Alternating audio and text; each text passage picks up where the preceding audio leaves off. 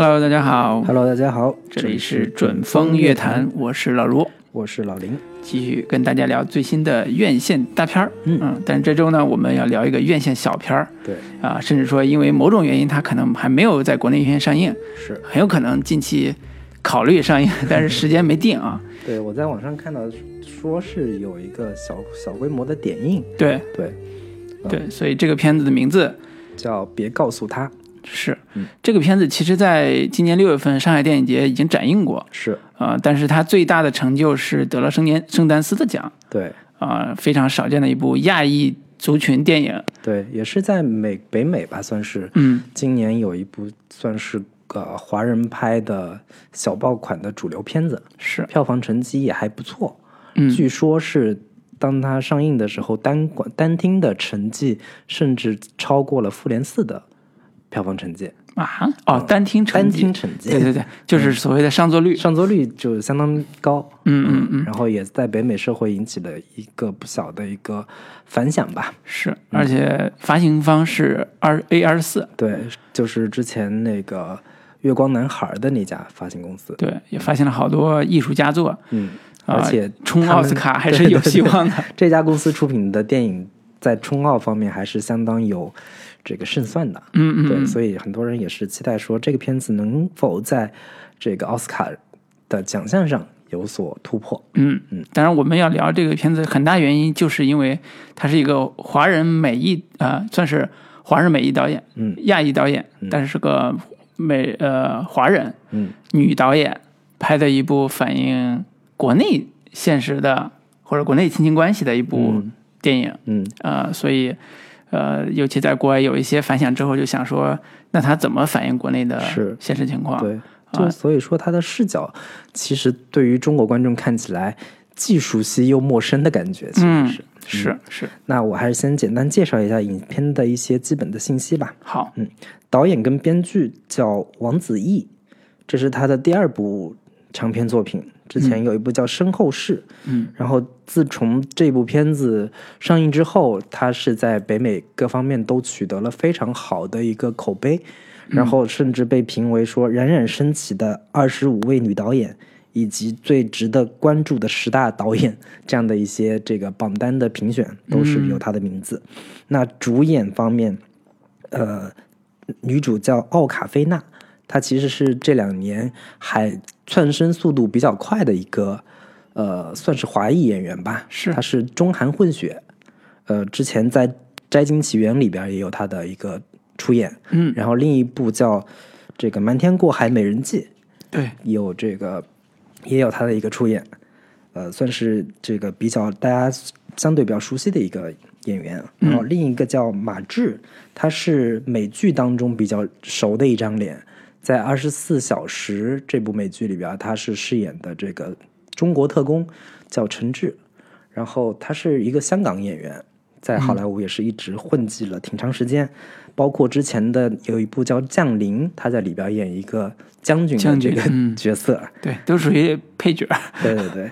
然后另一个演员叫林小杰，她是八十年代在国内还比较红的一个女演员，可能我们这一代人不是特别熟悉。她是被评为说一直在这个中国电影里面演一些落后女性 这样的一个形象。然后另一个演员叫赵淑珍，这个应该算是国内比较相对熟悉一点的老一辈的演员。对之前的电视剧观众比较少之前的电视剧像《知否》，嗯，《知否知否》那部剧里边，他演的一个这个呃，算是呃家族这种长者的这个形象。是，然后之前更早一些的这个电影电视剧，包括《年轮》《咱爸咱妈》等等这些剧。嗯然后其他演员还包括卢红、江永波等等，然后还有陈涵跟水原碧一，一个日本演员。对，演员阵容大概就是这些，然后其他的这个，呃，它首映是在二零一九年的一月二十五号在圣丹斯电影节上首映，然后二零一九年的七月十二号在北美上映，片长一共是九十八分钟，票房方面北美取得了一千七百万美呃一千七百万美金的这个票房成绩，也还算不错，虽然没有达到像这个《摘金奇缘》有一个多亿的这样的一个小爆款的这样的成绩，但也还算不错。是，嗯，那口碑方面，豆瓣是七点五分，IMDB 是七点九分，嗯。呃，斩获了这个圣丹斯电影节的评审团奖的一个算是提名，然后三十五届的美国独立精神奖的最佳影片的提名和最佳女演员的提名。对，嗯然后发行公司我们刚才也介绍了 A 二十四嗯。这个月光男孩的这个发行公司，是。嗯，基本的影片信息就是这些。对，嗯，所以我们可以快速进入打分环节。是，那我们来各自给他打一个分数吧。嗯，好，我先来啊。行，你先来。啊，我先先打分儿，先打七分儿好，啊，算是一个外宾视角的 中国故事。嗯对，因为呃，这个片子其实给我带来直接感受，它是一个既熟悉又陌生的感觉。嗯熟悉的是它在 它这个故事还是发生在中国长春这样一个城市里边儿，嗯呃，北方城市，嗯。整个环境呢，相这个烟火气也非常重，所以看的时候很多细节是非常熟悉的。嗯。但是陌生，就是因为他带了女导演自己亲身经历的故事，嗯。呃，尤其是他跟他奶奶之间的关于蛮病的这样一个设定，戏剧性非常强，而且中间有非常多的幽默的地方。嗯。我觉得这个是看起来特别舒服的一点，就是当中美之间对于如果家里边有一个老人生病，他要不要告诉他这个事儿上，对，而作为且是生的绝症，对，生的绝症，一般的病。嗯对对对，然后你作为，比如说咱们我们中国人，对吧？本土的中国人，其实是已经潜移默化接受了这种设定。对，然后，但是作为一个外国或者叫美国生呃长大的一个华人，嗯，那可能对这种价值观是有一些冲突的。是所以现在在中美冲突这个大格局之下，放在家庭环境里边，其实是一个很好玩的一个视角。嗯啊，尤其是中间也有几个地方讨论是美国好还是中国好这种小的语境，不知道是不是因为这个原因，所以他被禁了。但是，但是不一定啊。对，但是不一定。但是实际上，这些小趣味点都是这个片子加分的地方。嗯所以，这个导演我觉得他处理好，特别好的地方是，他基本上用了一种，呃，应该是叫疏离感特别强的亲切的、嗯呃展现方式，嗯来展示他跟他真实经历有关的这个故事。所以我在看的时候，我会觉得，呃，他的真诚的程度是打动我的。嗯就是他这个故事里边的情感，因为他是私人的，所以他够真诚。嗯，这个是要超出很多呃呃写本土故事的所谓的呃外外来导演的这种感觉的。那么同时，他的幽默感又是在东北这片土地上和美国文化这个双重的夹缝中出现的，所以整体的协调度非常好，就平衡感非常好，就在真实和虚构之间，我觉得他的方式是处理的更加克制，更加冷静，或者是更加非戏剧化，在这么强的一个戏剧性故事上又处理的非戏剧化，所以我觉得它的平衡性把握的挺好。而且我也很其实有点诧异，说它在美国的受众里边能引起还不错的反响。嗯啊、我觉得这也是一个文化交流很重要的部分。是所以我觉得它从得到的效果来讲，也是一个挺好的一个效果。所以整体来讲还是还是挺满意的，看的时候也不会觉得浪费时间。看完之后觉得有的片子看完的确会觉得浪费时间，但是这个片子看完之后还是觉得有收获。中间有几场戏我也特别喜欢，包括扫墓啊那几场戏我特别喜欢。是所以整体是个很不错的。但是你说要有问题的，有问题的话，我觉得他对于中国的更加真实的 亲情伦理关系，我觉得还是描写的，就从我们国内的角度来讲啊，嗯我个人觉得还是太肤浅。嗯所以这也是我看的时候，在很多地方我觉得。嗯，他有他的诉求，那对我来讲有不满足的地方，是嗯所以这是我整体观感。推荐人群当然是喜欢看文艺片的观众，我觉得是推荐的。呃，有喜欢看李安的，喜欢看我们喜欢听我们节目的好多观众，我觉得还是值得看一下的。嗯对，所以整体上没有什么特别强烈的人群，但是是偏文艺气息，所以大家可以斟酌一下。嗯、好，那李老师，那我给这个片子打七点五分，哎呀，比我高呀嗯比！你高零点五分。我这个打分其实是放在国产片的维度里边去进行呃评价的。嗯就是从国产片的角度来说，在国产电影里面，我几乎在这两年很少能看到这一类的家庭题材的电影。这个也是我一直比较困惑的一个问题，就是我们都说中国是一个特别有家庭观念的一个国家，那为什么在我们的电影市场当中，嗯。很少出现跟家庭相关的影视作品？嗯。我上一部看可能还是像这个《相爱相亲》这样的片子，是。算是跟这有关的。嗯。然后之前黄磊翻拍的《问题家族》也算是跟家庭相关的，但都不是特别能引起大众的共鸣感也好，能能引起大众的一个同理心也好，这类作品一直都特别的少，所以在这样的一个维度上，我觉得这片子其实是能够给国内的影视创作者提供一些呃思路跟视角的。嗯嗯。尽管它是一个外宾的视角，但也是可以作为给你呃思考嗯问题，或者说这个在发挖掘题材上面提供一个不同的思路。是，然后另一个维度上来说，我觉得这部片子同样是一部好莱坞资本下，然后好莱坞的制作班底下拍摄的一部。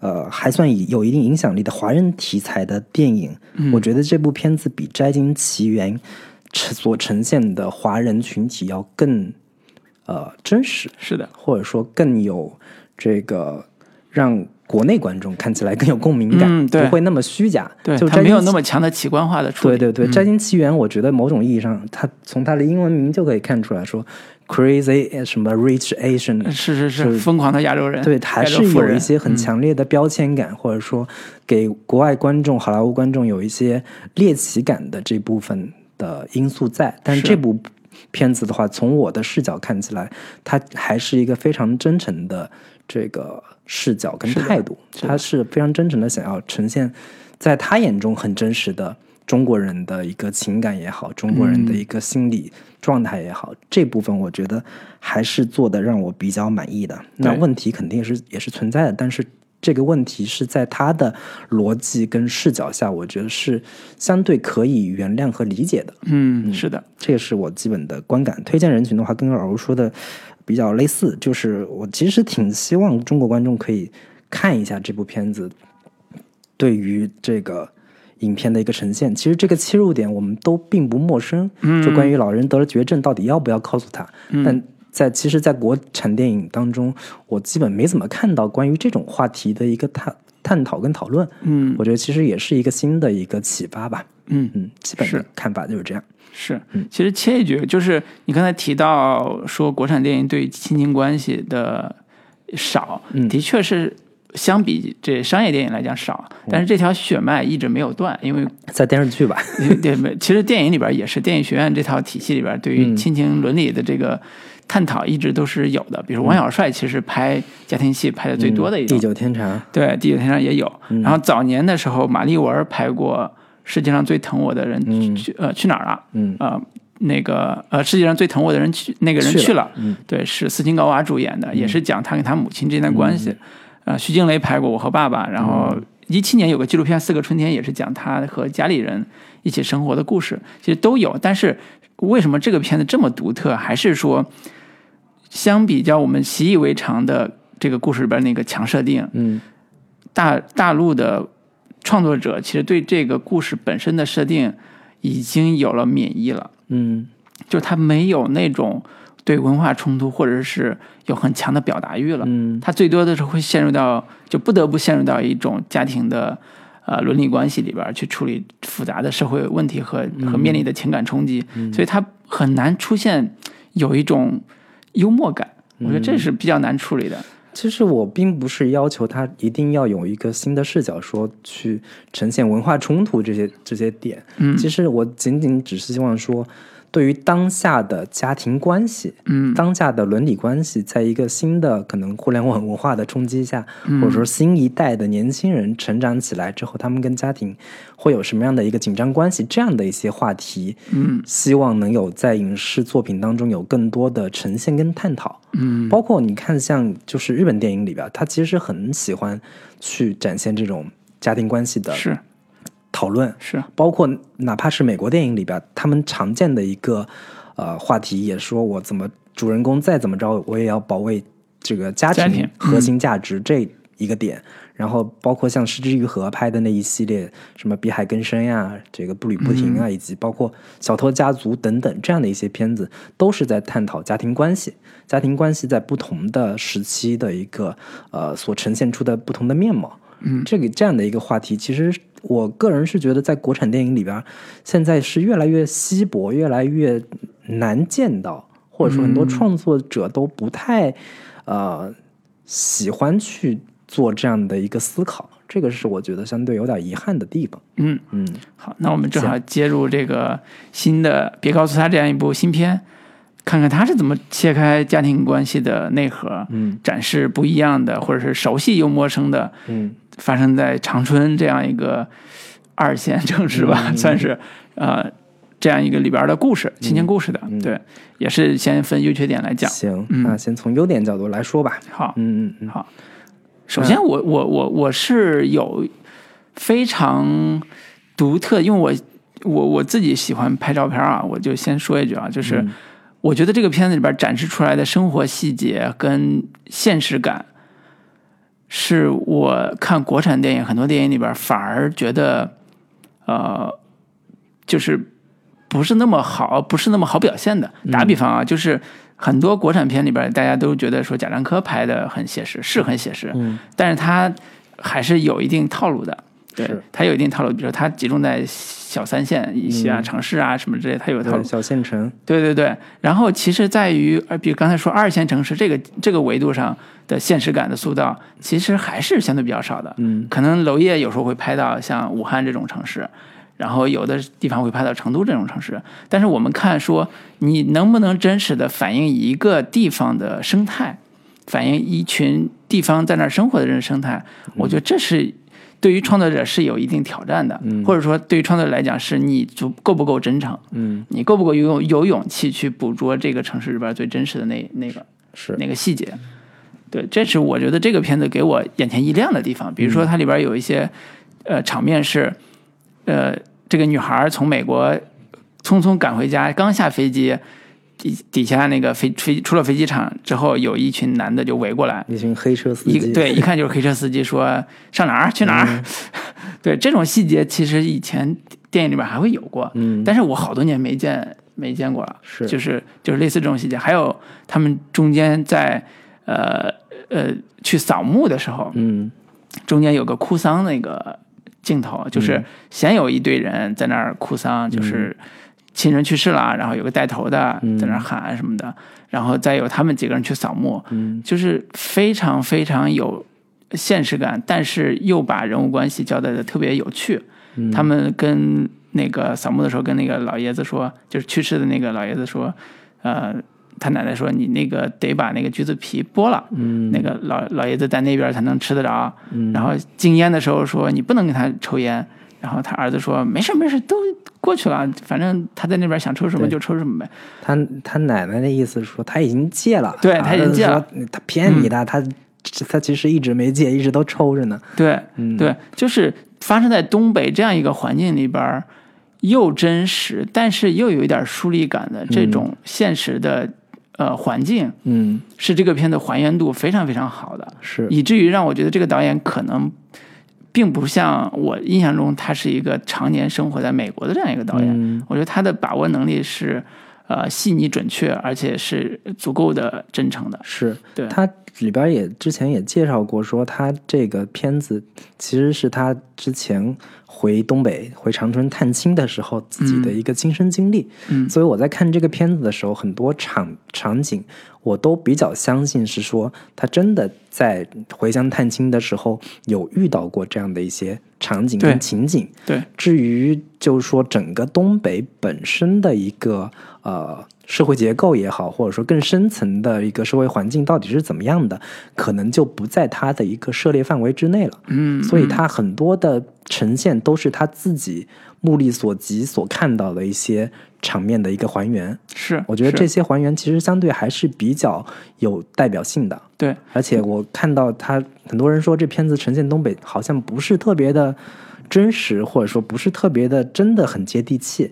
但是我光看到有一场他们这个从家里到去到宾馆的那个路上，嗯，一路各种的烧烤摊儿，对，整个都是烟雾弥漫的这个感觉，我就觉得这个其实还挺真接近真实中的这个东北的环境。晚上夜市的时候，各种东北撸串儿，没有什么事儿不是一顿烧烤能解决的这种感觉的这样的一个环境。对，嗯对我为什么觉得这个导演处理这个场面处理的真实细腻有情感，嗯。处理的好，还是因为这个片子本身它的起点是一六年他自己就是亲亲身经历的他的奶奶，他的姥姥嗯。算奶奶吧，就是生重病之后，生绝症之后，他如何回到家跟他奶奶处理这个事情，包括发生感情的。嗯。他把他在一六年把这一段故事做了一个播客，跟我们一样，嗯。也叫播客，嗯。但是是在美国的呃美国叫 The American Life 的这样一个、呃杂志或者是呃网站上面发表的。嗯。在那之后，其实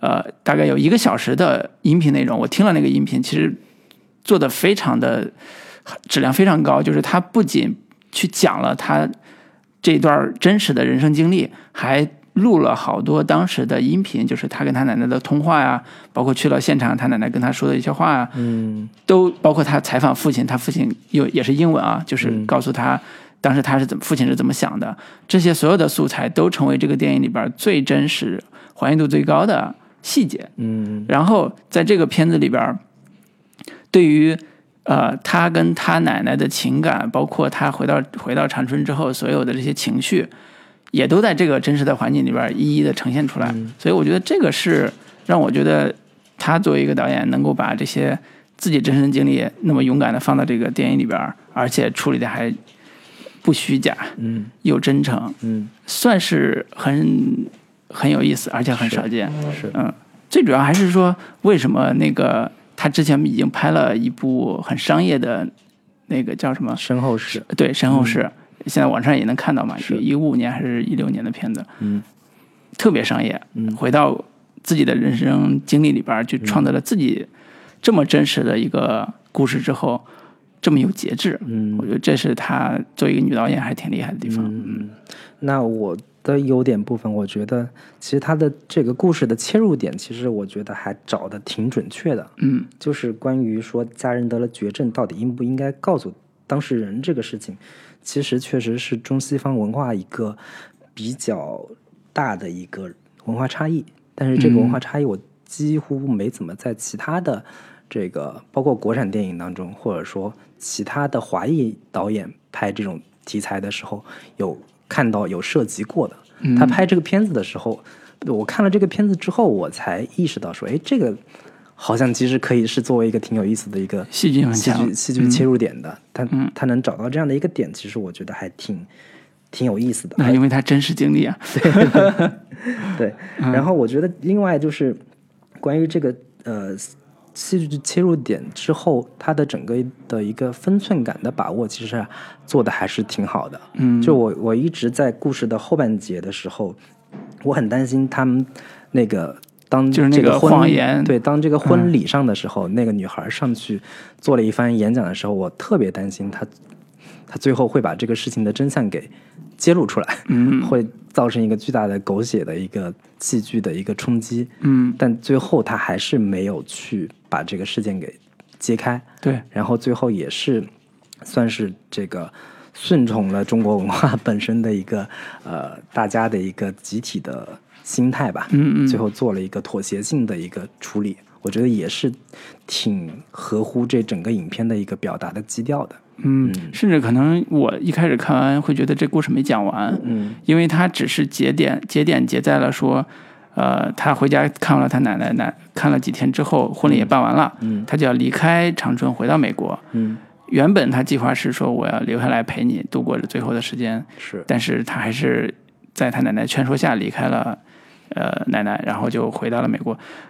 按理说这故事没有结束啊，这谎言还没有被戳破。从戏剧性来讲，谎言没有被戳破，谎言、他奶奶还是不知道这个病情。嗯那后边故事应该还有很多的情节需要去完善的。嗯但是我看完之后，我其实有一有一定程度理解了导演为什么这么处理。嗯他想处理的还是一个个人的内心化的情绪和情感。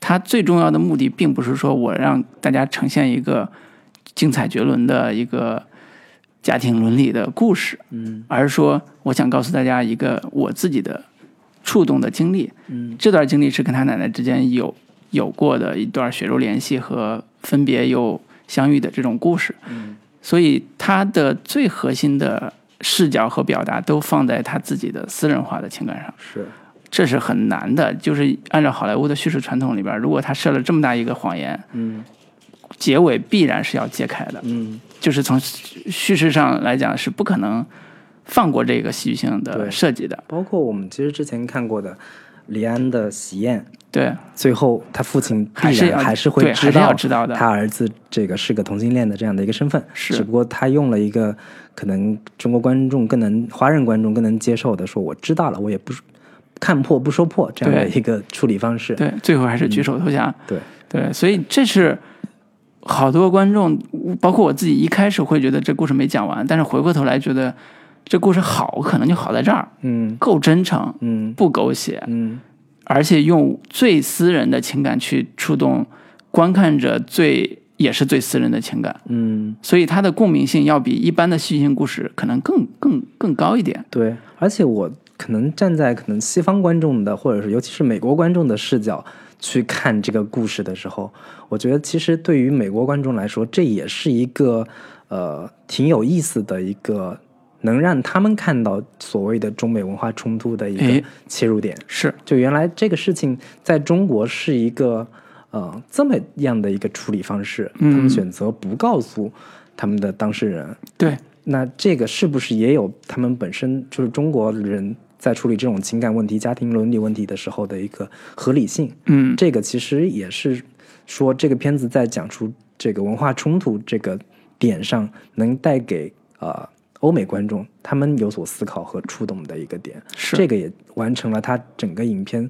所想要传达的这个故事主题的一个目的。嗯，嗯而且促进了中美文化交流。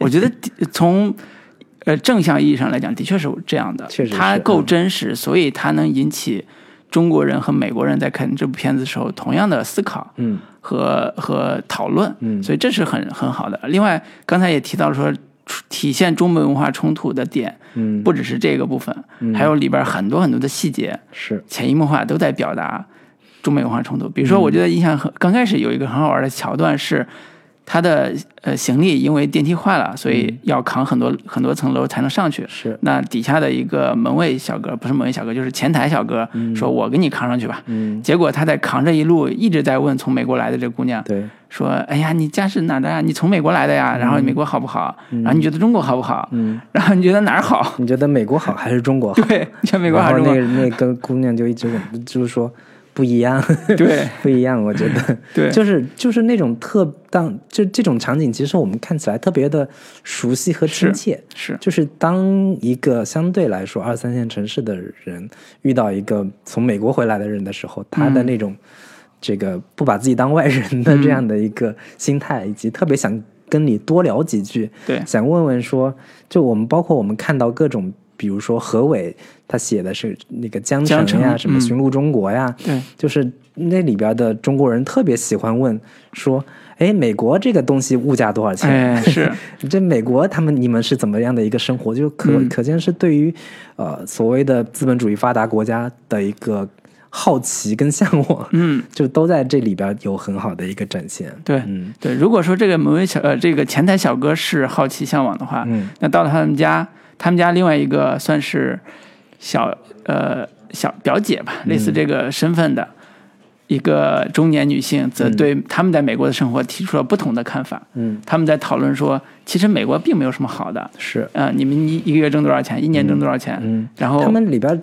其实这场戏是我这片子里面最喜欢的，嗯。也是觉得这故事最有意思的一场戏。对它能代表这个故事的精髓。充分展现了中美两国的一个文化冲突，都在这样这场饭桌戏里边展现了。是它有几层不同的观念冲突。嗯，首先是那人问他说：“哎，在你们美国多长时间能挣到一百万？”对，然后这个人就回答说：“这个很长时间，嗯，也不不是那么简单的。”然后那人说：“哎，我听说在我们中国就赚一百万分分钟就分分钟。对然后这这是一方面。网友纷纷表示怎么分分钟，请告诉我。然后另一个问题就是说，这个问他你现在还在弹琴吗？嗯然后他妈就给他讲了一个故事，说他在美国挺想弹琴的，到了一个教堂里边，然后想弹琴，然后结果那里边的一个牧师还是谁就把这个教堂的钥匙给他了，说你以后想来弹琴的话，就都可以来弹。对，因为他们当时很穷嘛，在美国也没买不起钢琴。对，然后这个他母亲就想用这样的一个事例告诉他说，美国人都是那么的善善良嗯都是这么的这个有包容心之类的。对然后这就是美国。然后嗯这个时候女主就自己反驳说，这不能代表美国，美国也有各种各样的他自己的问题，什么枪支泛滥啊，嗯什么医保问题啊等等的，这不能代表美国。嗯就这样又有一番冲击。然后另外就在讲说育儿观念的冲突。对就是说，那个女主是一个，她觉得赚钱不是她最重要的目的。然后那个另另一个母亲就说，你们之前给她这个送，就是上学呀，送她出去啊，嗯都是相当于是在她身上投资，是嗯。然后这个就买股票一样对。另一个母亲就说你你你这养孩子就跟买股票一样，嗯就这两边有有一个育儿观念上的一个冲突。对对，还有另一个另一个冲突点就在于说，那个呃，关于说你你你既然觉得中国那么好，嗯你为什么要千方百计还要把孩子送到美国去？对，你这是我觉得这个点其实是，呃，从美国来的呃女主的妈妈，嗯就是啪啪打脸，打那个国内的这个中年妇女的脸的一个特别重要的一个桥段。嗯。其实那个中年妇女刚才问说，你们挣一百万需要多长时间？嗯，其实是挑衅嘛，对。就是其实我们中国人也能挣很多钱，对，我们在中国也能挣很多钱，你们去美国未必过得有我们好，嗯。而且现在中国的实力啊各方面大国崛起嘛，嗯。你你们美国人我们也不觉得有怎么样，如果放在二十年前，那可能我们还仰望你，但是现在我们不仰望你了，嗯。甚至我们还可以调侃你。是。然后他就举到了一个，就是女主的妈妈就举了个例子说，那你我干嘛要把你的你的孩子送到美国读书呢？嗯还心心念要送到美国读书，但是那时候可能还没有完成啊，嗯就是特别一心想送美国读书。然后那个妈妈就回来就说：“我不就为他让他多一条路吗？嗯多一条路。”他说：“那你这种选择也证明了你其实并没有那么爱国。”对，就是潜台词是这个意思啊。嗯所以这里边就有一场戏是特别好玩，就是嗯两呃女主的爸爸跟他多年去日本打工的一个弟弟争论说，我们到底是不是中国人？嗯然后女主爸爸说：“我不是，我是美国人，我我很我很小就去美国了，然后我拿了美国绿卡什么之类的。嗯然后但是去日本多年的那个叔叔就斩钉截铁说：妈，我是中国人，嗯，不管我到了哪里，我对都是，中国人。不管我有没有拿日本国籍，我都是中国人。嗯就这一段也是体现出来说，呃，中国人的传统观念里边是你只要生在中国，你出去多远，嗯拿什么绿照、拿什么护绿绿卡、护照都没有啊，都是中国人，你必须得承认你自己是中国人。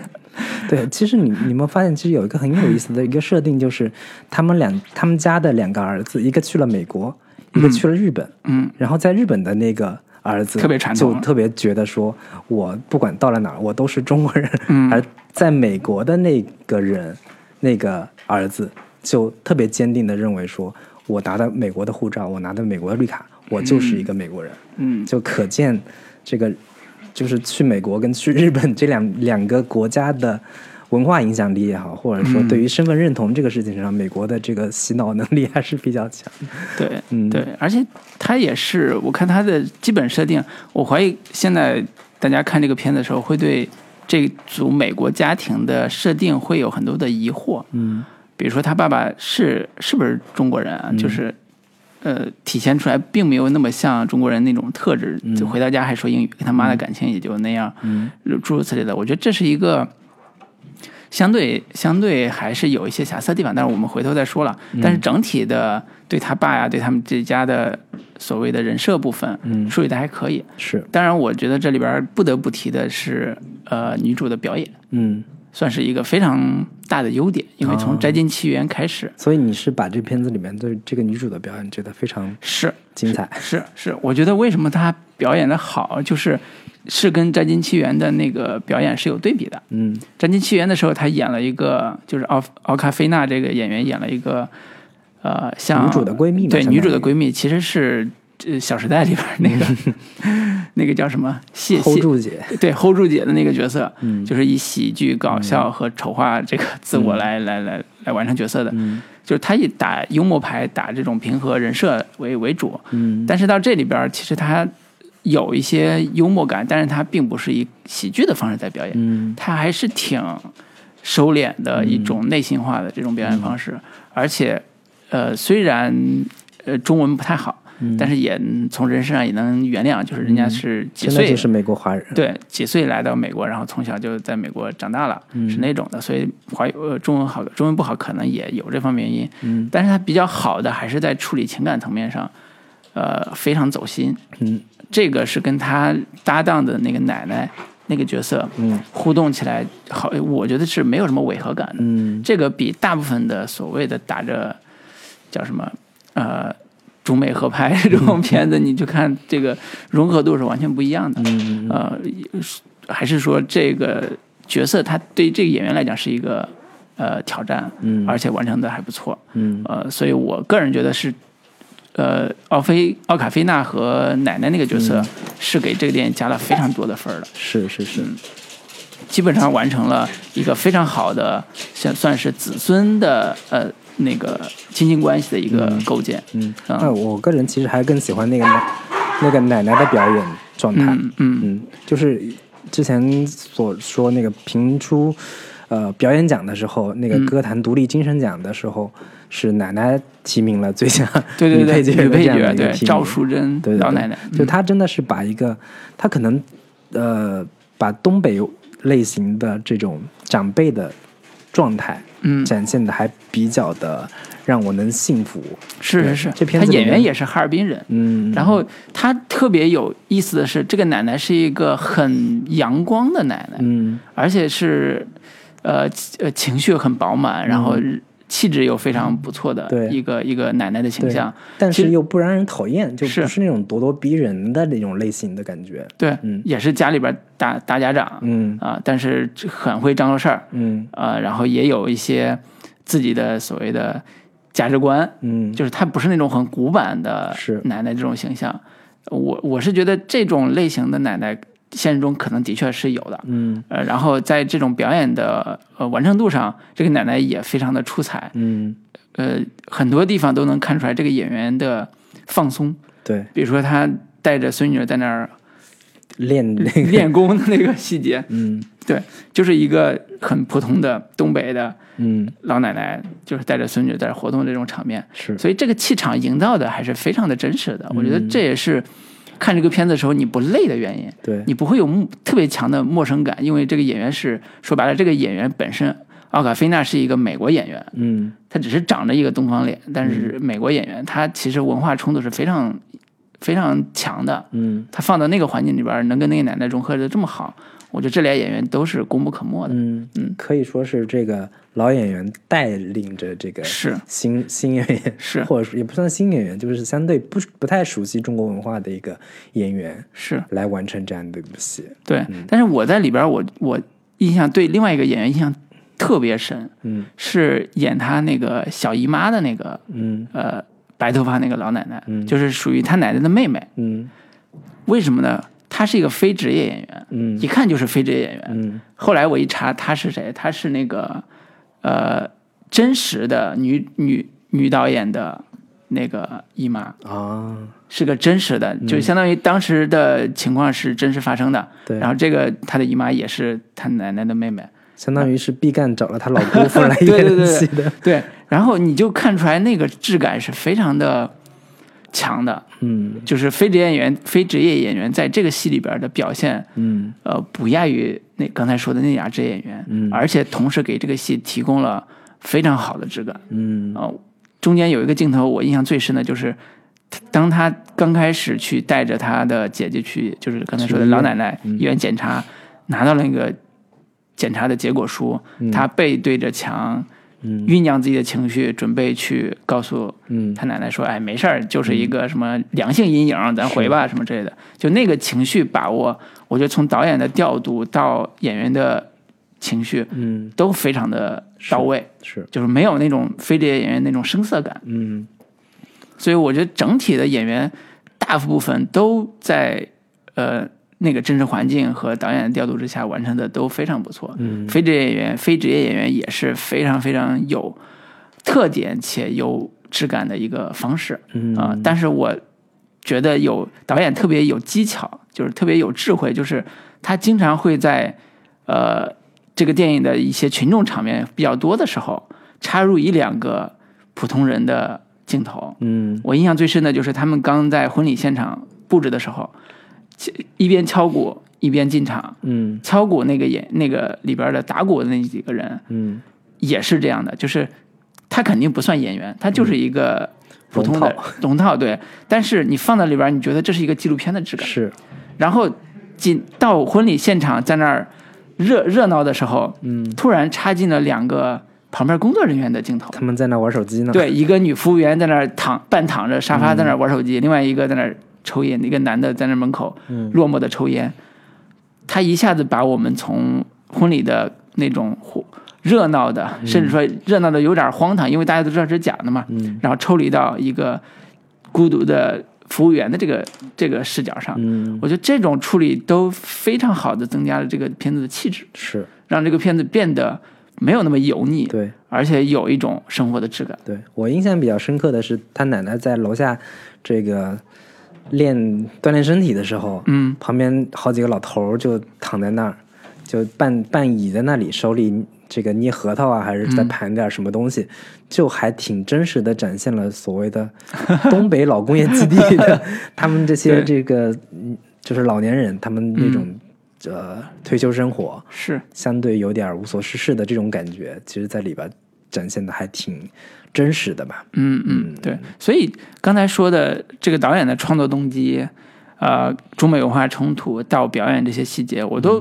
特别想说，这个片子它的真诚程度，嗯。真诚的浓度，嗯。是要高过我看过的很多很多的所谓的以真实事件改编的这种电影，嗯。就国产的啊，就是他在自我真诚这个角度和情感真诚的这个角度完成度是非常高的。虽然可能我觉得故事结构上，大家觉得说没有所谓的有头有尾，嗯。所谓的最后一个悬念性的爆点，其实这个故事结构我看下来，虽然是有一点套路式的这个首尾呼应，嗯。就是非常典型的，就是呃，故事开始的时候，它里边有几处是呃相对文艺片的一个剧构的手法，嗯嗯，就是好几处有那么一点诗意的感觉，就是是。那只鸟，对，她她那个女主 Billy，她在这个美国的时候有一只鸟飞进来了，嗯嗯。而且是窗户关着的情况下，嗯。呃，不知道为什么这只鸟就飞进来了。然后她在长春的时候也有一只鸟飞进来了，嗯。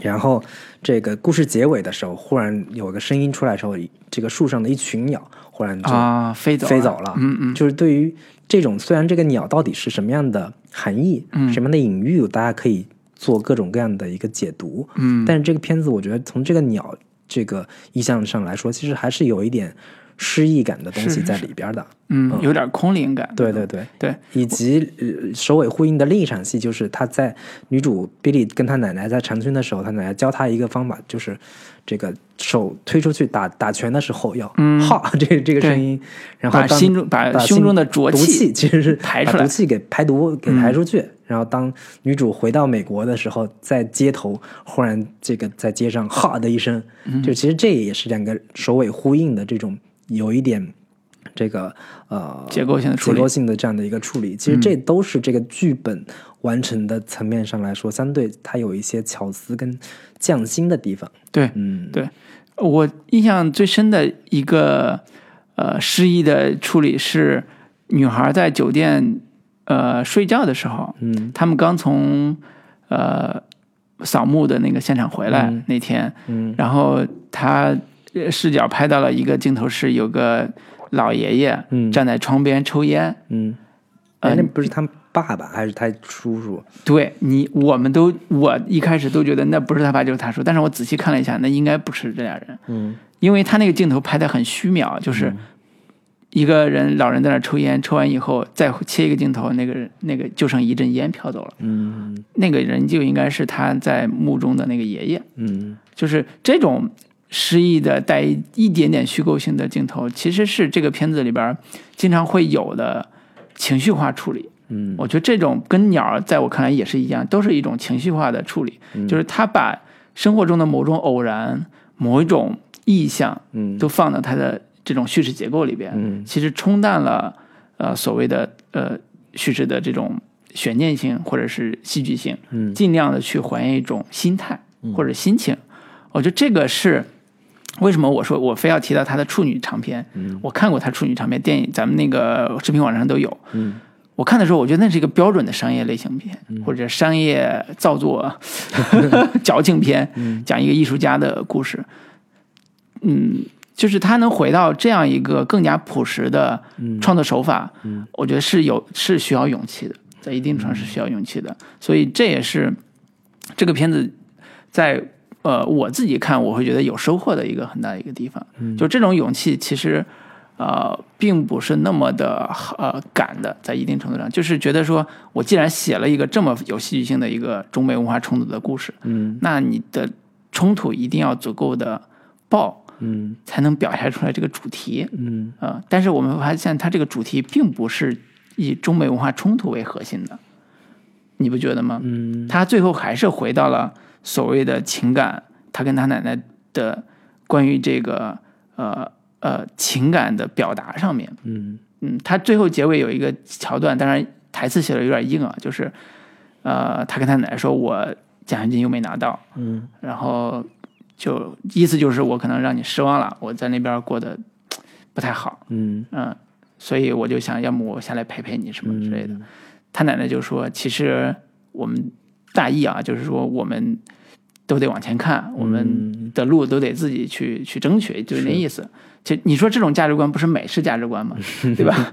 其实国内的大部分的家长还真的不会把这个话说的这么的透。或者说这么一这个政治正确，对对对，所以这这种表达其实都是呃，这个作者在自己的情感的核心里边去去立意的地方。嗯嗯，他他最核心的还是说这个女孩自己的心结，嗯自己的情感的宣泄是啊、最重要的是她对她奶奶的多年的所谓的亲情的这种羁绊，嗯在最后有一个表达的出口。是就像你刚才说那个情节，是回到纽约之后，她在人群之中郁郁不欢的时候，突然想起来她奶奶教她的那种哈，她表达出来了。嗯，这种情绪的高潮点就到了。我就我看好多评论，华裔的这个不是华裔啊，在美国留学的好多留学生在看这部片子的时候热泪盈眶。我觉得这个很多原因并不是说这故事。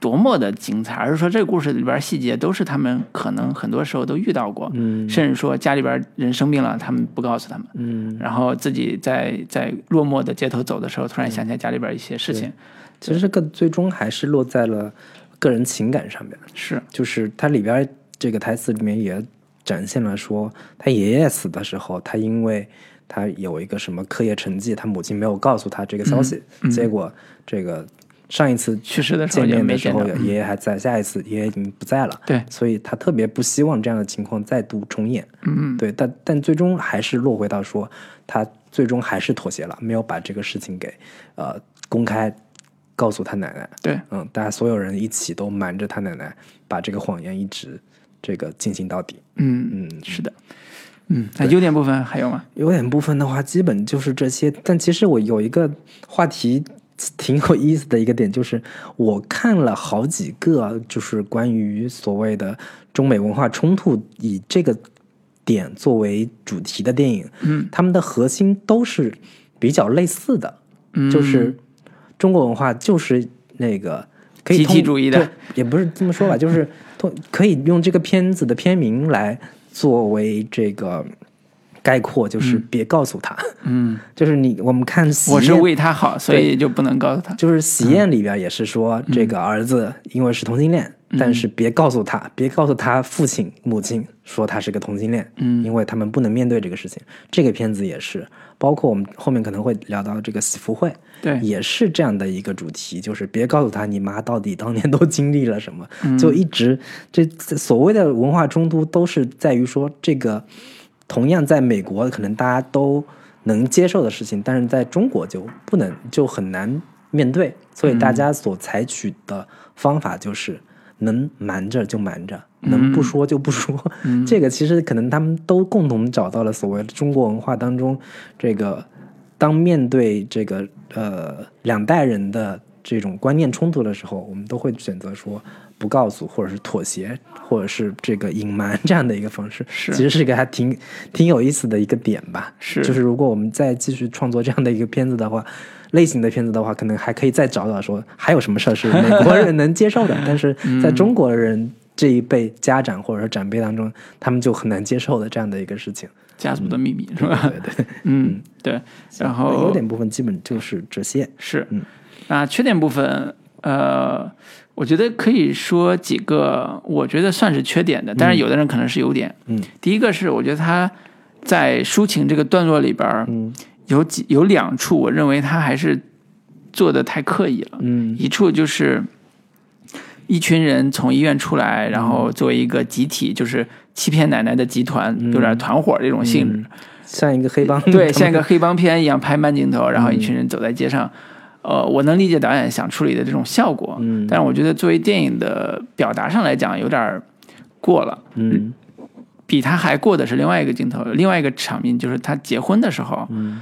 呃，在最后有一个女，算是女歌手嗯，在台上唱美声哦。美声，对，嗯。然后底下的人是他的呃，算是表哥还是表弟，嗯。就是要结婚的那个浩浩，嗯。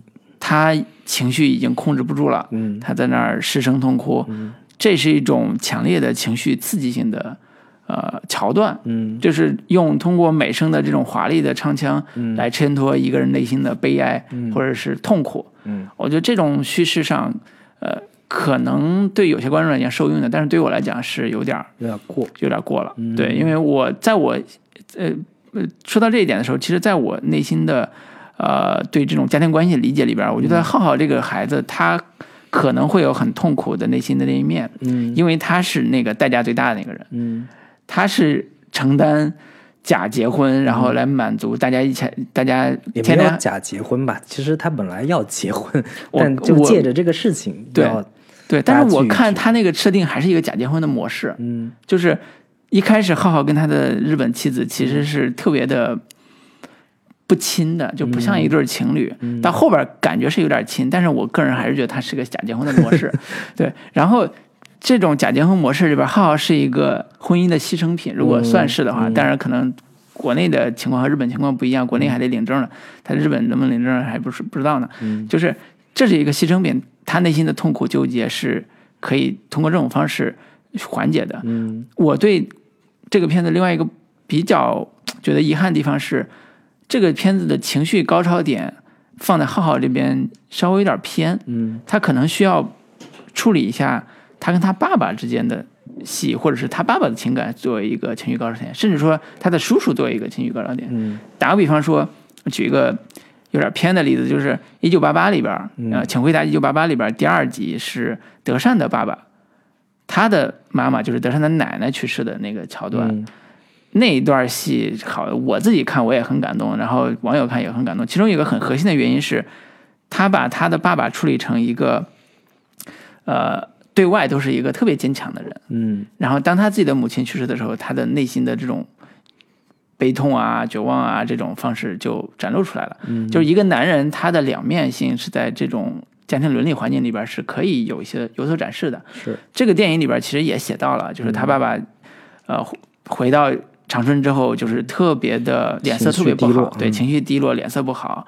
然后中间拔罐的时候，也是整个人状态也不是很行。嗯最后喝酒的那一场戏也处理的还不错，就是他跟他弟弟俩人又喝酒又抽烟，嗯其实都有点内心的愧疚在那里边，因为多年离开母亲回到家之后，他要面临这个局面，他又不能现在陪着他。嗯我觉得这些情绪铺垫都还不错，但是他缺爆发力。嗯就是如果这俩兄弟是亲兄弟，他爸爸是大哥的话，那这种家庭责任对于传统价值观里边是特别大的。嗯那如果他哥是一个美式价值观的话，那他弟弟的价值观是比较传统的。那这种传传统里边又是对亲情有一种非常大的责任在里边的。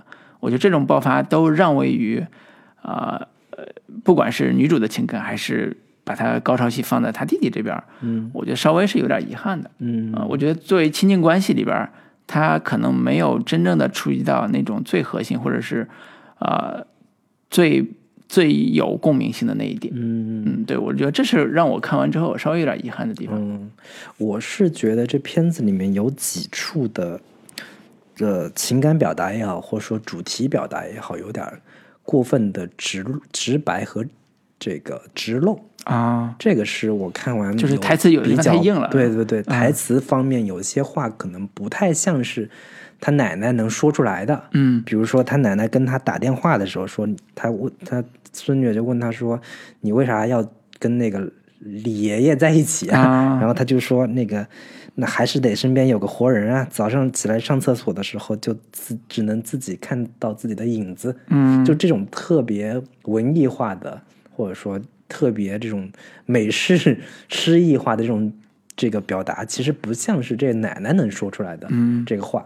然后另一段特别直白的话是他那个叔叔哎，跟他爸在抽烟的时候就跟他说：“你们很早就去西方了，嗯。你们把生命看成是个体的，嗯。这正是西方和东方的文化差异问题。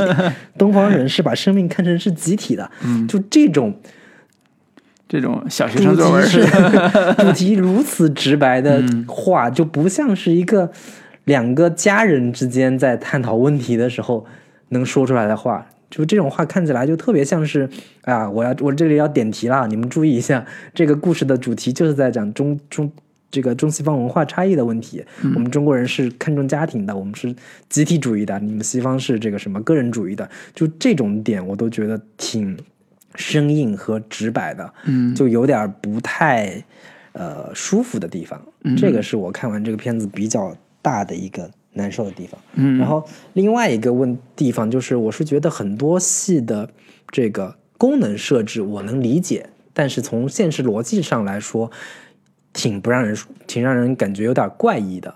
就比较典型的就是那场戏在医院的时候，嗯，给他奶奶检查身体的那个主治医生啊。是个从英国回来是。留学回来的一个人，嗯，然后呢，但你这个如果作为中国观众看起来的的话，就会觉得很怪异，是。这个人不像是这个中国本长土的春人，不像是这个东北本地人，对，就是当你都已经在这家医院当医生了，但是总感觉你好像日常语言用的是英文，对，以及普通话说的也不是那么的标准，嗯。就是这场戏，我能很明白知道说，你这场戏是为了在他奶奶面前，你俩用英语交流，嗯。用一种他听不懂的话来互相交流他奶奶的病情，但是在他奶奶看来，他俩又像是，哎，这俩年轻人都是从国外回来的，好像可以这个撮合撮合，是。就这种感觉，我能明白你的这个戏剧功能，但是放在这个现实场景情境来说，这俩人的，尤其是这个男医生的状态，不让很难让人信服。是，对，这个是有点儿怪异的一个地方。嗯嗯，对然后以及有几处吧，我我大概能感受到他到底想要表达什么，但是有一点语焉不详，就是嗯好像想要表达一些什么，但到具体又真的在表达什么呢？不是很清楚。嗯就很典型的就是当他第一次去这个宾馆，他这个叔叔带他去这个开房间的时候，嗯。他看到有几个中国商人或者是官员模样的人带着几个女孩儿对。去开房，对，然后镜头一带而过，然后女主也看着他们这个进去了，但也没没说啥。嗯。然后紧之后又有一场戏是他们一家人在这个饭馆餐厅吃饭的时候，吃完饭回来出来的时候，在隔壁的包间儿嗯。门有点虚掩，他看到里边儿有几个这个这个光着膀子的，看起来像是有钱人的这种中年男子，特别油腻的感觉。然后有几个女孩坐在旁边陪着，然后另其中有个女孩还回头跟他有一个对视。嗯就是这几场戏，我其实在那打麻将，你不要说的这么呃暧昧，人家就是是在打牌嘛，打麻将，打麻将，嗯就是我不太明白说你这几场戏到底实际的这个表达功能是什么。是是，你可以理解成说，哎呀，我在美国这个作为在美国生活的年轻人，嗯。我的一个出，我在为我自己的人生的未来出路在焦虑的时候，在中国这样的一批年轻女孩儿，可能不是很有未来的一个发展的这个出路，嗯。然后他们可能只能委身于这样的一些这个所谓的土大款也好，所谓的这个其他的一种身份的人也好，他们是更呃找不到自己人生方向的一群人，就有一个两相对比的这样的一个意思在。但又觉得很模糊跟很暧昧。这个是这这几场戏的功能到底是什么？我觉得其实是导演有有似乎想要表达什么，但似乎也没太表达清楚的这样的一个感觉。对，嗯，对，我觉得你都解读到这个女孩的嗯叫什么命运也好，或者是这个处境也好，都已经算是解读的很很清晰了。对，因为她她的这种处理是在我看来有一种功能，就是尽量的带着所谓的外人视角，嗯。看中国社会的这样一种动机。嗯。就刚才说的，他在等 check in 的时候，嗯。旁边过来几个中年男人、女人女孩儿，嗯。然后包括打麻将的，就是路路过门口的时候看见里边人打麻将，他都是带着视角看的，嗯。就是这是一个发生在中国本土的二线城市长春这样的北方城市嗯日常生活的一个常态，或者叫日常生活的一个小的细节。嗯这些细节进入到主角的视野视视野里边，其实是陌生化处理的。嗯当然，对我们中国人来讲，就或者作为我这样的观众来讲，我觉得这是一个特别常见的一种一种一种状态。但是在美国观众那边，或者是大部分华裔观众那边，可能觉得这是一个呃很真实，但有一点小小的陌生感的这种、嗯这种这种处理方式。是跟我刚才讲的说，他们在婚礼现场旁边有两个服务，一个服务员在那凳子上玩手机，另外一个人在门口蹲着抽烟。这种陌生感其实是非常像的，嗯它都是用这种零碎镜头去凸显一种现场感、嗯真实感。嗯嗯，当然意义可能指向没有那么明确，是是是有这个问题，对。但是我觉得这个效果还可以，嗯，对嗯。然后另外有一些这个，呃，我相对不是特别满意的地方，就是在于这个浩浩的这个角色，嗯嗯，以及浩浩他这个所谓的女朋友、未婚妻，是这个日本媳妇儿的这样的说日语还挺流利的，一看就是日本人。对这个日本媳妇儿这两个人的一个设置，我是觉得稍微有一点纸片化和表面化的一个感觉。嗯，就是尤其是那个日本女生，嗯从头到尾都是一个特别嗯木讷，或者说特别的一个没有什么表情，也看不出来这个角色到底是一个什么样的性格，什么样的一面对这样的一个奇怪的 中国家庭，对他是一个什么样的心理状态，对这些东西其实都没太表现出来。就如果换这个视角换成是一个这个日本女女孩儿，嗯日本媳妇儿，她要嫁到中国这这样的一个家庭来，他们第一次跟这个中国家庭呃成员见面，嗯如果以他的视角拍另一部片子的话，可能也是一个挺有意思的一个呃视角的切入。但这个片子里面几乎没怎么去展现这个人物的一个呃真实的内心状态，嗯这个我觉得其实有一点不是很让我满意，以及这个浩浩这个角色，其实整个故事的一个核心的这个事件点都是放放在说他要结婚了，所以奶奶他大家都借着这个由头回来看奶奶。然后以及他作为这家族里边的长孙的这样的一个位置，嗯奶奶肯定是对他在他身上，他们那一代人嘛，肯定会有一些更多的情感的一个投射，更多的一个关注的注意力在他身上。但是他这个人物从头到尾都几乎没有什么太多的一个展现空间，对，呃，台词也没几句。以及最后结尾的时候，他那么的痛苦跟绷不住了那那样的一个状态，都让人觉得有点不是很能带入他的情感。就是说，他到底跟奶奶感情有多深？他为什么就是从头到尾都这么的，嗯，控制不住自己的情绪？就是他们他的这种情情感的来由到底是什么？其实是这片子里面只能让观众自己去脑补，没有什么太多的可以让你去有一个嗯可以想象的一个空间吧。包括女主跟她的这个奶奶，前面尽管是有几场戏展现说她跟奶奶她他们经常通电话，然后奶奶也在各种的跟她这个以从中国老人的角度去看待和理解美国社会的这样的一个问题。但是她跟奶奶到底以前都有过什么样的美好的记忆呀、她童年到底有一些什么样的一个在长春的生活记忆，这些点都没在这片子里面有所呈现。是，呃，仅仅有的呈现就是说，他们经开出租车经过以前的那个老家的那片地方的时候，他就看说，哎，这以前是我们住过的地方，但现在好像都已经被拆了，也找不到以前童年的回忆了，就仅此而已。但是这个女孩儿跟奶奶以及这男孩儿跟奶奶他们从小的这些这个情感连接点、嗯记忆点，其实在这片子里面没有太多的展现。我觉得这个其实是稍微呃让他这个故事的情感冲击力没有那么强的一个呃原因。嗯，老卢，你是我是觉得它里边儿，呃，对于他跟他奶奶之间的情感处理，我觉得还是可以的。比如说你刚才说他之前到底跟他奶奶有什么故事啊？嗯他中间一直都在暗示说，他跟他爸有过冲突嘛，说我小时候其实是我奶奶养大的，嗯。然后你们这么对待我奶奶，就是不让她知道这个消息，我觉得是有、是有什么各种各样的什么情感冲突，类似这种。其实他已经把他的情感铺垫，已经我觉得做的还是不错的。嗯。就是虽然他是靠对话来完成的，嗯。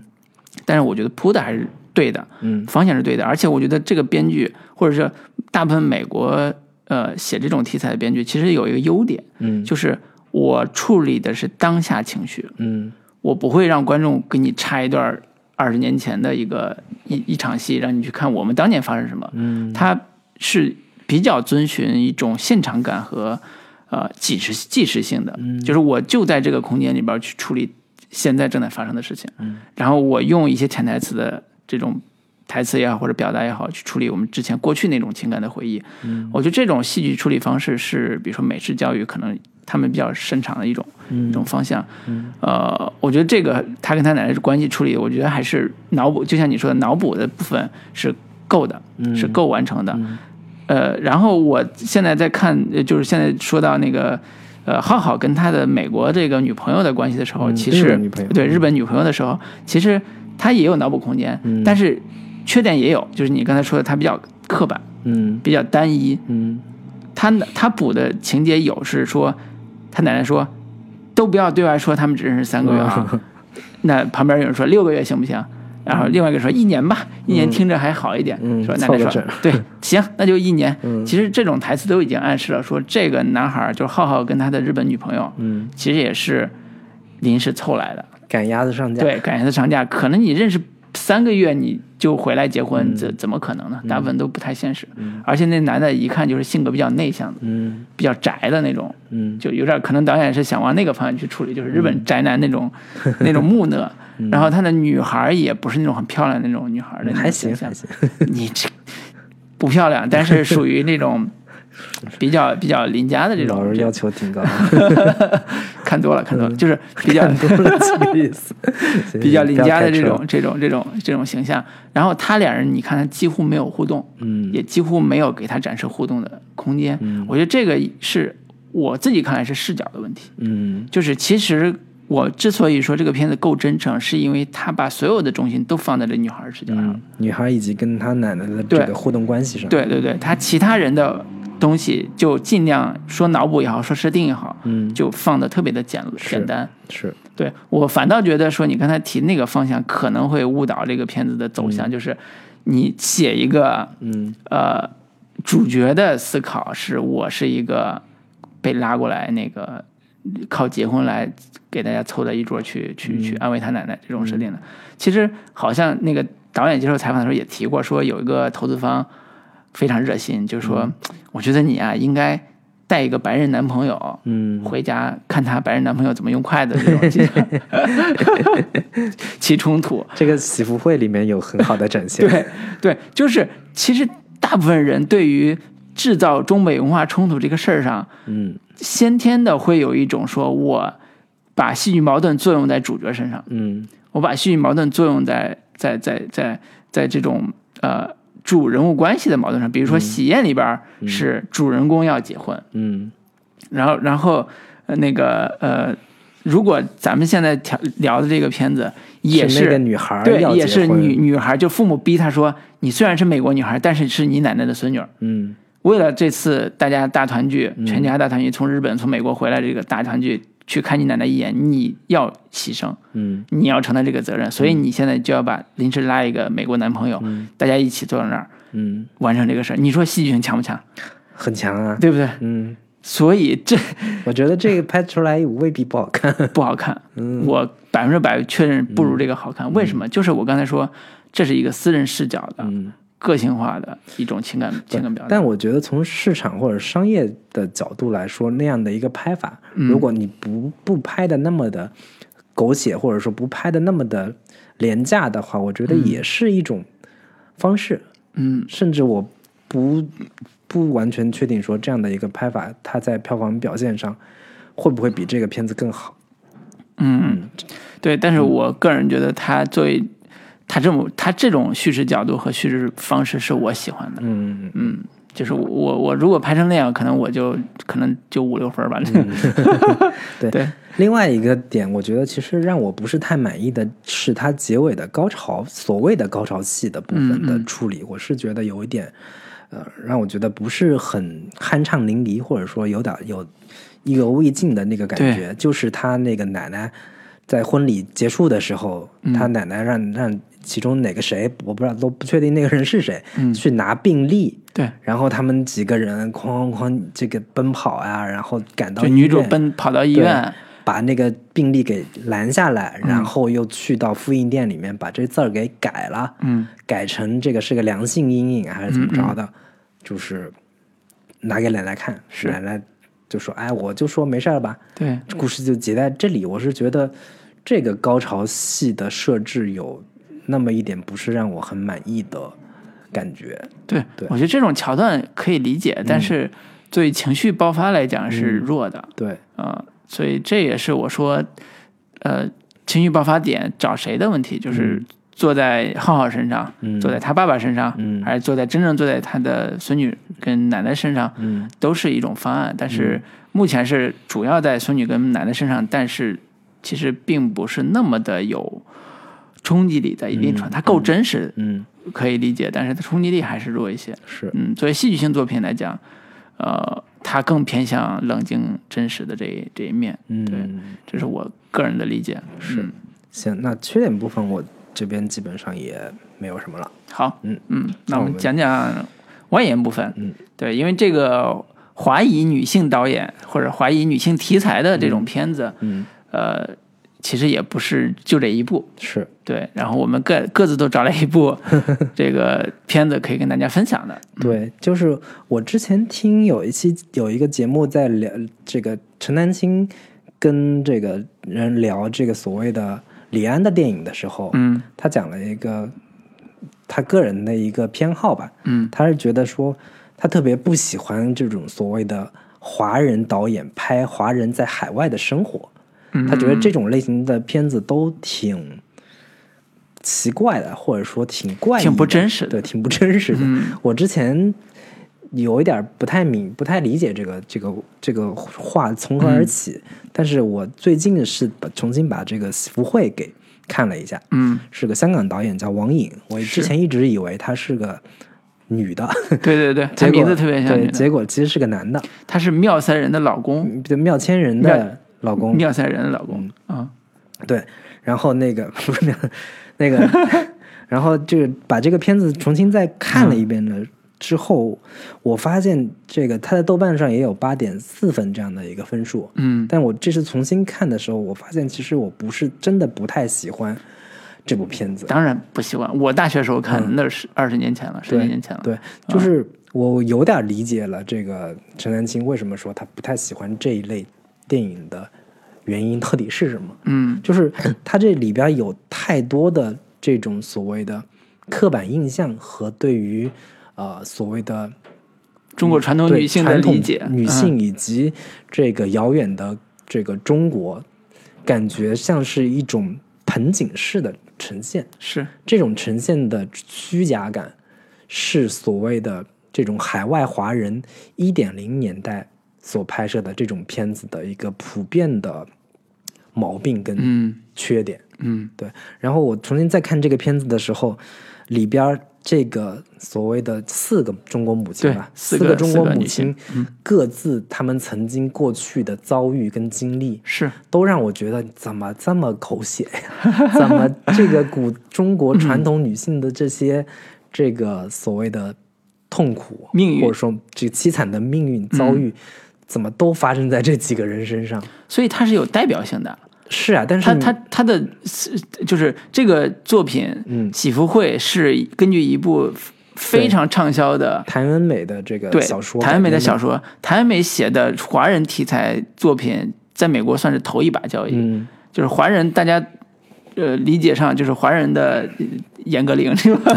就是这个题材的严歌苓，嗯就是他的题材就是一个华裔呃女性的视角去看待她的根，嗯。大陆就是中中华的根嗯。的表达，它不是一个说我是从中国出来的人，我去看嗯中国本土的那个故事，不是，它它是一个在美国成长出来的嗯。所谓的二代，嗯。或者是 A B C，嗯。他去看他自己的根是什么样，所以它有点像女性题材的寻根这种嗯。逻辑，所以它的故事起点是民国，是，民国末期吧，嗯。然后几代几个女性因为各自的命运的变化，有的是大家闺秀，呃，命运流离。它里，边四个女性分别是。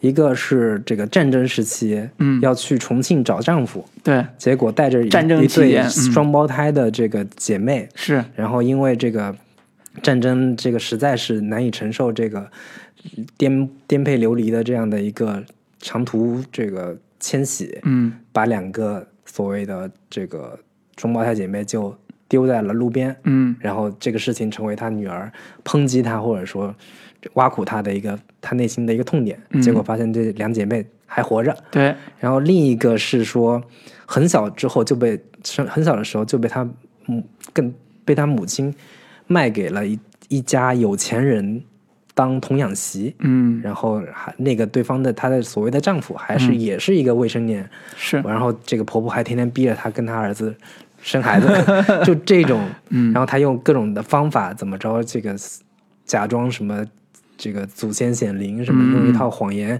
把自己给这个安全脱险了。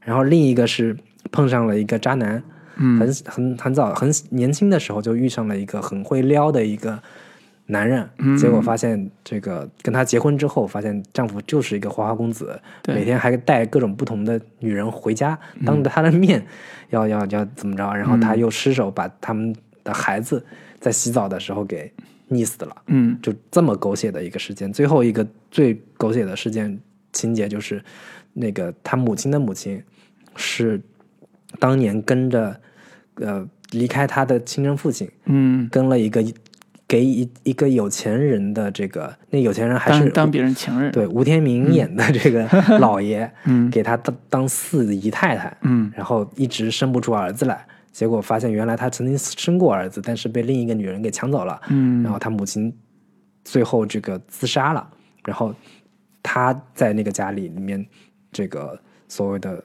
逆袭也好，重新让夺回了他该属于他的东西，就这么几个特别猎奇的、特别狗血的这种女性所谓的女性故事吧，嗯。就是从现在的角度来看，都会觉得是不是有点儿。太刻意了，对，太刻意了，或嗯者说太过于狗血化的处理所谓的这个所谓的封建礼教害死人的对对对，我我们上大学的时候，你想年轻小年轻小孩看这个片子的时候，就是一种看搞笑片的感觉，就是里边的虚假，里边的拍摄的方式之虚假和人物故事之虚假，就觉得这故这个片子为什么能得到那么好的一个所谓的美国的反响，嗯或者那故事会得到美国人喜欢。我现在这个年龄再去回味的时候，其实它印证了一种叫女性思潮的一种东西。对，我觉得这片子它最大的价值和意义，其实就是在讲所谓的。呃，母女两代人他们之间的一个情感羁绊，是，就这个东西其实是有普适性的，对。也是哪怕放在现在女性观众在看这样的故事的话，也会在讲说现在所谓的原生家庭的这样的一个困扰，是，他们原原本的他们那一代的母亲，那一代的女性有他们那一代从大陆带来的所谓的历史创痛、嗯。历史创伤，其实是留遗留在他们身上的，是，因此也会影响到他们跟他们的下一代的一个情感关系的一个处理上面，对，如何他们四对母女之间最终达成和解，嗯。最终彼此原谅彼此，对然后最终这个实现的一个呃所谓的女性之间的一个情感的一个呃原谅跟这个达成共识吧。对，对，这个是这个片子相对来说还是比较有意义的一个地方吧。对，嗯。而且这个片子有一个我刚才说女性思潮的地方，也是说他把核内核放在了女性的成长上面，嗯，就是旧社会把女人变成鬼，没错，新社会把女人变成人，嗯。没有这个夸张啊，就是其实是通过批判性的，为什么刚才我们取消那四个母亲的那取消。也就是说，女嗯，她那个母亲的那个戏份特别的狗血，特别夸嗯。张。其实他制造的就是旧社会女性的悲剧性命运，嗯，以此来验证说现在大家呃看到的，嗯，他们所谓的新一代的生长的美国的二十多岁的年轻人遭遇的情感问题、嗯。个人成长问题，嗯。呃的一种呃一种可能性，就是我们如何去度过现在的危机，是可以从母亲那一代获得智慧的。嗯。这个智慧就是母女之间所谓血脉联系或者是人生智慧的一种延续。嗯就这是一个这故事一个特别大的一个主题。嗯我觉得从这个意义上说，其实我们在当下这个环境里边，这个主题依然还是存在的，是，而且依然有。依然是成立的。就是呃，这里边有一个情节是特别有意思的，而且放在现在的这个环境下，也依然能有一些现实意义。就是到美国之后，那个母亲一直让那个小孩去学下国际象棋，嗯结果这个拿了一个很大的一个奖，然后他那母亲拿着那本登了他女儿杂志的封面的杂志去到处遇到人就说：“哎，这是我女儿，这是她拿的奖，什么什么什么。他女儿在旁边就觉得特别丢人，嗯他就说：“你那么喜欢下棋，为什么不自己去下？嗯你为什么要通过我去来跟别人炫耀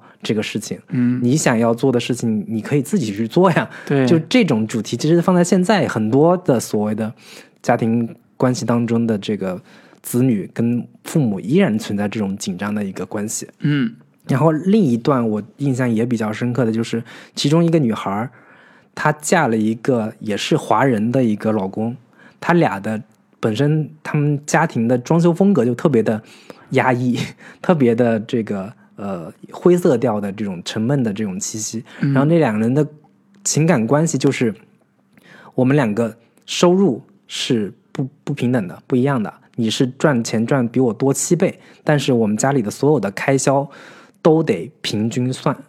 就这个是我我相信我们在九十九九十年代看这样的一个片子的话，也都会觉得挺神奇的。这样的一个所谓美式的自由的这种婚开放的婚恋关系，嗯，就是所有的一切我都贴在冰箱上，你应该出多少钱？我买了这个这个什么什么东西，你送了一条狗给我，但是狗粮得我自己买，给这个狗除虱子、除跳蚤，这个钱也得我出，然后等等的所有的我我嗯那个我买冰淇淋什么的，但是我从来不吃冰淇淋，但这钱你也得跟我算，就这种情感关系放在这个故事里边，也都是让哪怕是现在的观众看都还挺耳目一新的、这种关系的一个探讨。对嗯对，所以这种群像式的人物关系和反映美国华华裔美国人两代人的这种情感关系，为什么在当时的亚裔圈或者华裔圈引起那么大轰动？嗯也是说，你想每个到美国的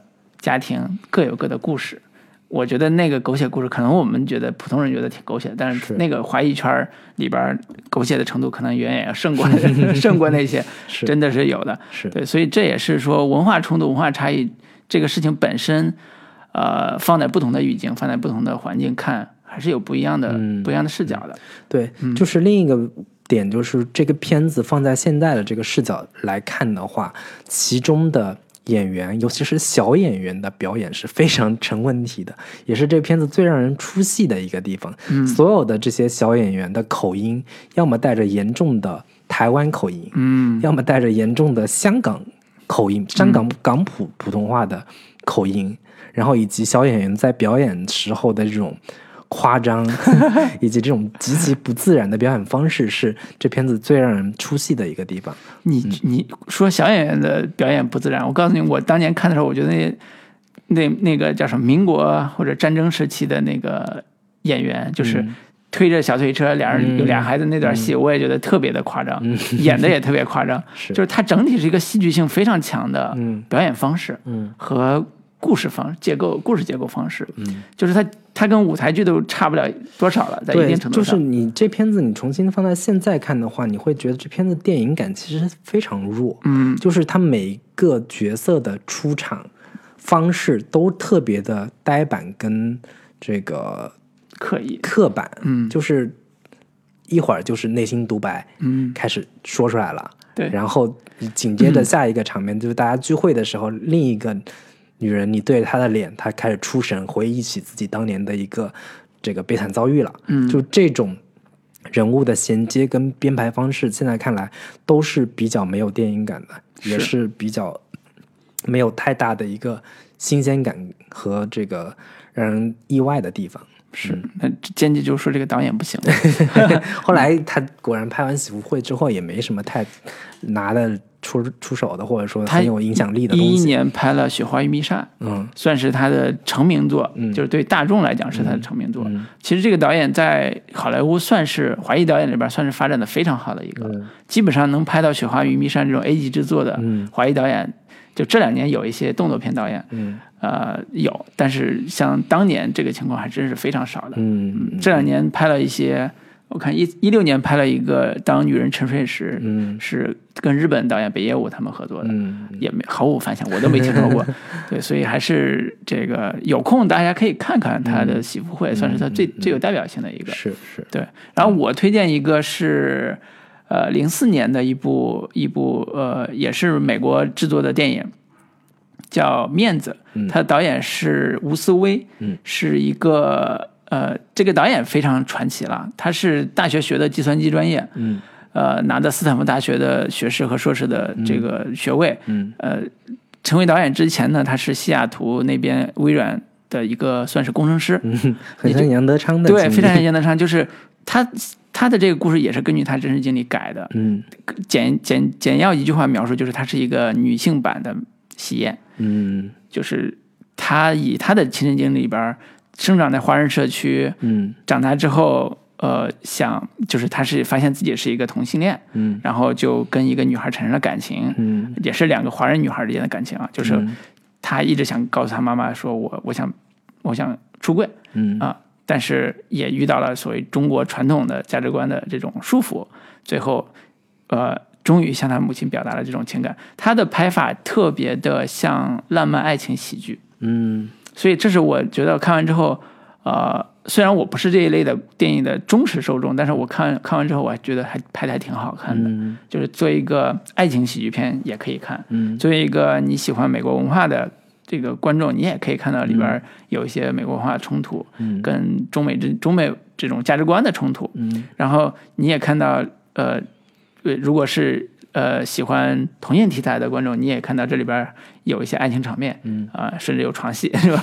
对，提前预告 这个十八岁以下可以先不看啊。嗯对，所以这个片子让我对于啊、生长在美国的那帮华人二代也好，三代也好，呃，有了一个新的认识。嗯他们其实是一直有一种想法去表达，呃，他们的所谓的亚裔族群或者是华裔族群的在美国的生存环境或者生存状况的。嗯这也是一代又一代的年轻人想做的一个创电影创作的一个想法。当然，这个导演很遗憾，就是后期他们并没有拍出比这个作品更好的，或者是也作品也很少，具体原因不知道。嗯对，所以这也是一个小有遗憾的地方。但是这个、这个电影面子在。呃，我了解的华人电影，我就是华人的呃留学生圈啊、这种群体里边还是挺知有一名的，定影响力。对，有一定影响力的。对，你所以如果对比他跟《喜宴》这两部片子的话，你你觉得有什么共通之处吗？呃，它的基本情节都是一样的，嗯就是呃，他有一个家庭羁绊，让他对出柜这个事情无法表达，嗯同时他跟他的另外一个同性伴侣之间情感上也开始走步入了一个新的新的呃呃呃阶段吧。但是他喜他跟喜宴最大的不同其实是类型的不同，嗯。喜宴是一个典型的家庭伦理片的结构，嗯。它的主要冲突内核还是在呃儿子跟跟父母对跟父亲之间关于呃婚姻，嗯。关于这种呃结婚的相关事项如何去处理，甚至说《喜宴》里边最典型、最有名的几场场面都是跟结婚有关。婚婚礼现场，对，婚礼现场，对，中式婚礼现场就是一种奇观化的民俗性的，嗯，人类永恒永恒的一个主题的一个表达。嗯，但是呃，面子它更通俗，嗯它没有那么深的主题，它更多的是强调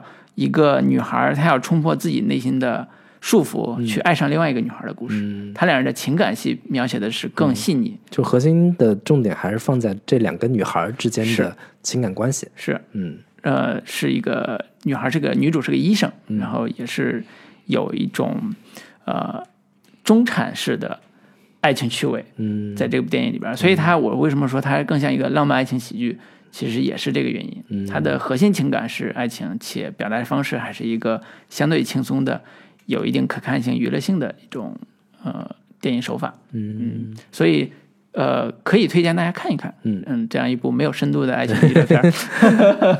有兴趣的可以找来这两部片子看一下，这个《喜福会》跟这个《面子》面子对。嗯都是作为你去看我们今天所推荐的，别告诉他的另外的一个扩展开，可以这个呃相关可以去看的一个两两部片子吧。是是，嗯，行，嗯，那我们今天就跟大家聊到这里，好的，跟大家说再见，拜。拜拜 Ba-dum, ba-da,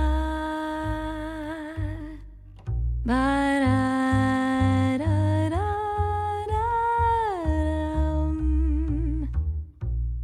Ba-ba-dum, ba-ba-da-dum.